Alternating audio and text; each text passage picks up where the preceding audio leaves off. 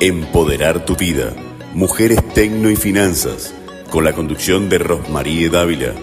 Aquí en RSC Radio Internacional. Escucha cosas buenas.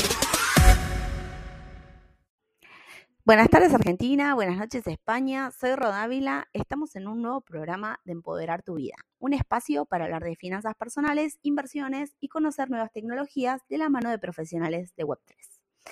Les cuento que Madrid nos está regalando días de primavera increíbles, así que por mi parte estoy súper feliz, que ya saben que soy team verano.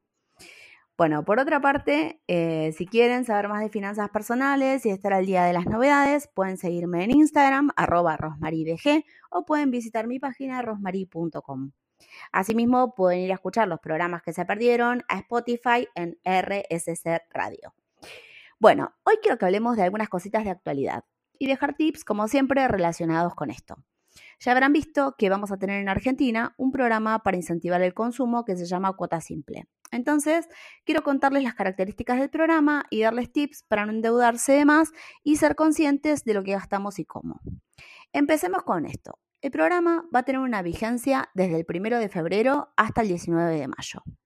El objetivo es financiar ciertos bienes y servicios a tasa diferencial, lo que quiere decir a una tasa más baja de la que ofrece el mercado. Entonces, hablemos de la tasa que será del 85% de la tasa del plazo fijo actual que ronda el 110%, con lo cual la tasa queda en un 93,5%. La gente que nos está escuchando desde España debe estar flipando, como se dice aquí. Estas tasas no existen por estos lados. Bueno, y la financiación a la que se puede acceder es en 3 y 6 cuotas. Entonces, antes de pasar a los rubros que se pueden financiar bajo esta modalidad, te quiero dar algunos consejos para mantener tus finanzas en orden y relacionadas con el uso de la tarjeta de crédito. Hacete las siguientes preguntas antes de comprar. ¿Realmente lo necesito? Si no es algo que necesites en este momento, no lo compres. Y si lo necesitas, pregúntate si luego vas a poder pagarlo. No tiene sentido endeudarse en cuotas pensando que le estamos ganando la inflación si cuando llega el momento de pagar no tenemos el dinero para hacerlo. Recordá que la tasa de financiación para la compra puede ser beneficiosa, pero si no pagas en término, la tasa que luego te cobrará el banco por demorarte o pagar el mínimo será el doble, por lo menos, de la que compraste. Entonces, eso no es nada conveniente. Intenta no emocionarte y comprar todo pensando en el valor de las cuotas por separado. Muchas veces solo pensamos en el valor de la cuota de un producto y decimos, claro que lo puedo pagar. Pero luego vamos sumando productos y no proyectamos ese valor. Sé consciente, arma el flujo que vas a pagar en el futuro con las cuotas de lo que quieres comprar y ponerlo en tu presupuesto para que realmente te beneficie.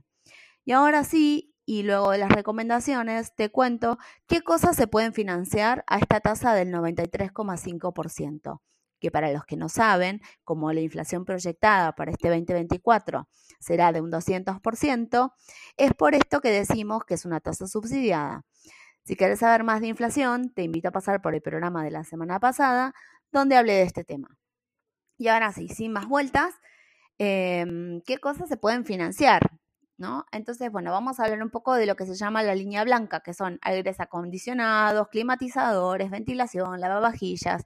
Bueno, mm, hay una serie de productos de, electrodomésticos que, se pueden financiar con este plan. Después hay cosas de indumentaria, muchísimas, que incluye también em, eh, joyería y relojería.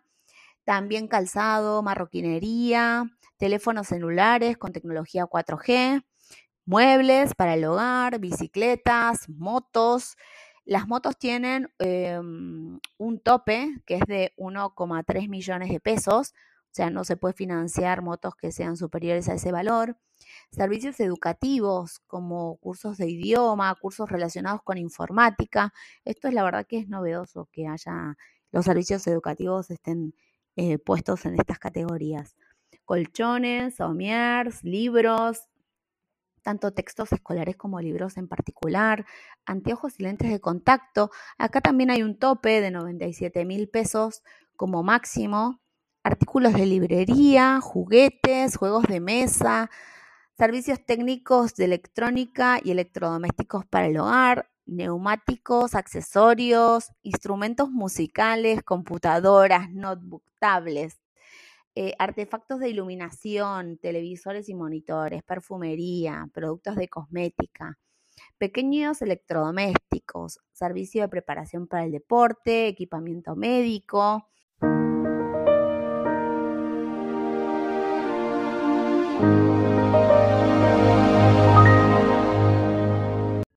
Y acá en equipamiento médico les aconsejo ir a mirar particularmente el detalle porque realmente hay como cosas muy específicas. Por otra parte también tenemos maquinarias y herramientas, taladros, eh, espectáculos y eventos culturales que también tienen tope hasta 62 mil pesos. Elementos durables de cocina, compras de ollas, cacerolas, sartenes, servicios de reparación de vehículos, automotores y motocicletas y kits para la conexión domiciliaria a los servicios públicos de agua y cloacas. Esto es súper interesante para las personas que aún no tienen estos servicios, que puedan conseguir financiación.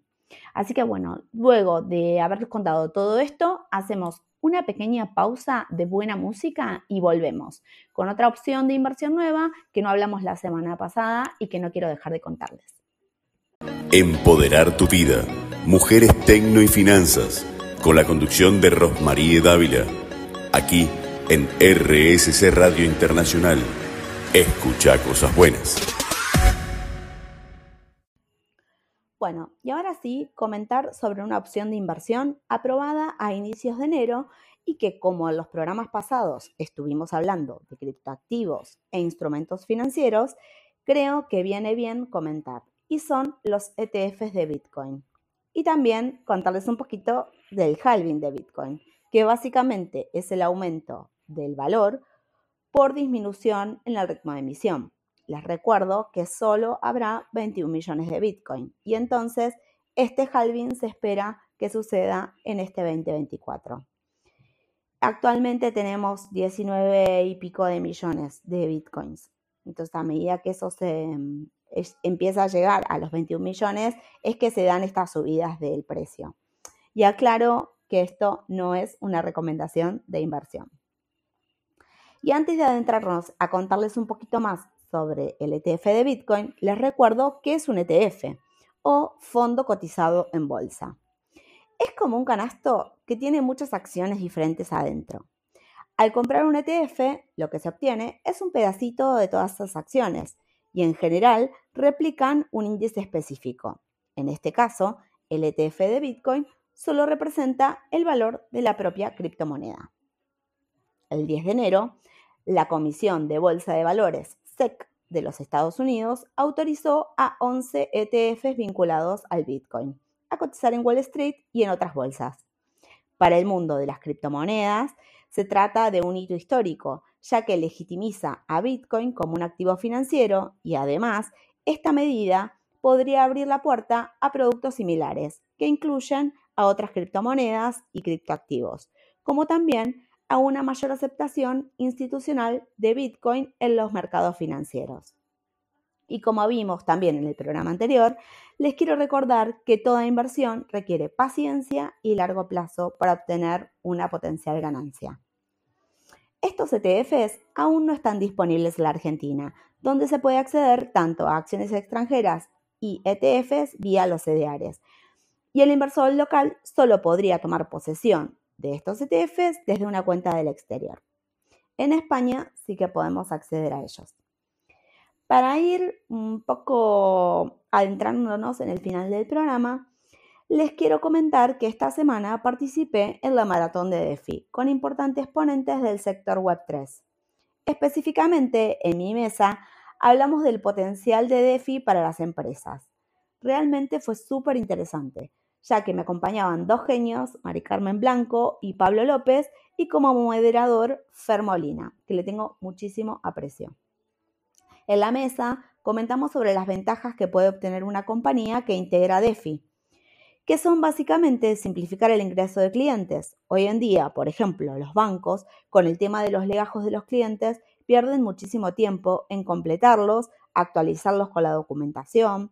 Estos legajos se van validando por distintos departamentos hasta aprobar una línea de crédito.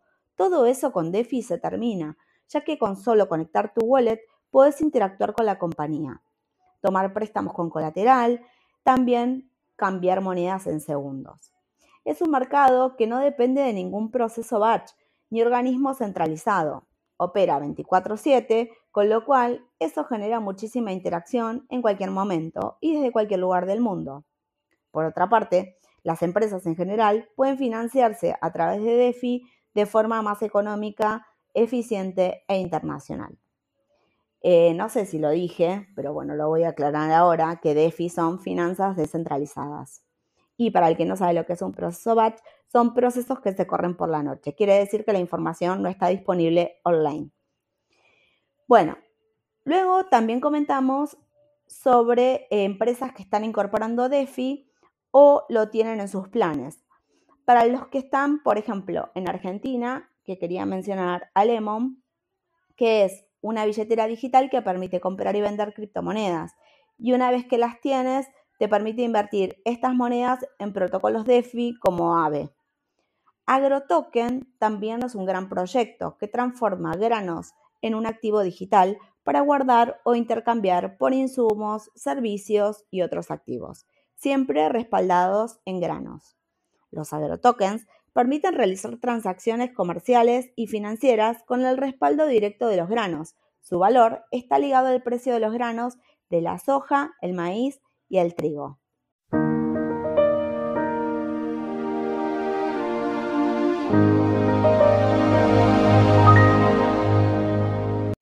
Y estos tokens se pueden intercambiar por semillas, vehículos, maquinarias, combustibles, servicios y mucho más.